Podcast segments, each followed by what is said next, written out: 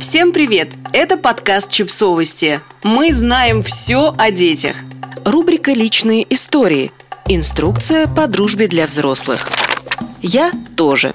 Это простая фраза, своего рода маячок для родителей. Знак, что мы не сумасшедшие, не плохие, не неудачники. Подтверждение того, что нас понимают.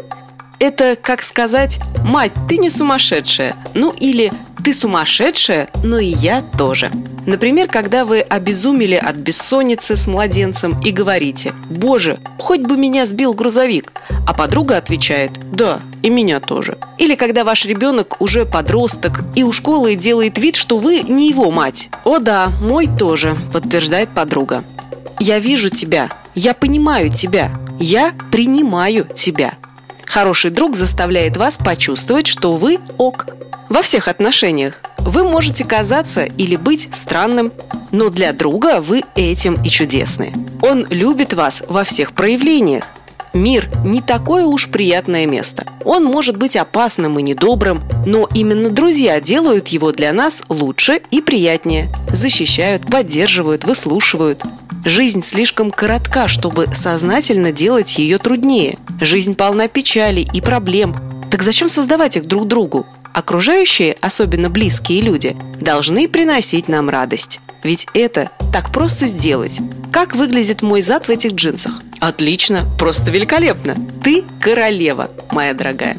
Сядьте рядом, налейте по бокалу вина или чая, это не имеет никакого значения, и напомните себе, почему вы дружите. Создайте себе еще одно прекрасное совместное воспоминание. Говорите друг другу «ты само совершенство», «ты все правильно делаешь», «ты отлично справляешься», даже если она ни черта не справляется. Это не имеет никакого значения. Говорите «твой салат просто бомба», я так ненавижу этот диван, что в тайне просто мечтала, чтобы кто-нибудь вылил на него вино. Говорите «побудь еще», а иногда говорите «это просто ужасно, я могу помочь» и приходите с едой или чтобы посидеть с детьми, чтобы выслушать и дать выплакаться. Говорите, это совершенно нормально, когда ребенок подруги ведет себя странно. А если вас просят ответить честно, говорите, я не совсем уверена. Говорите, напиши сразу, когда что-нибудь узнаешь. Говорите, скоро буду у тебя, везу шоколадку. Пытайтесь учиться на своих ошибках. Непрошенный совет – это осуждение. Осуждение может уничтожить дружбу. Но мы не обязаны быть совершенными, чтобы быть в чьей-то жизни. Мы можем напортачить, а потом извиниться, и тогда вполне возможно нас простят. Мы можем сами простить, установить новые правила, обозначить границы и продолжать дружить. Мы можем быть чуть более счастливыми, потому что мы есть друг у друга.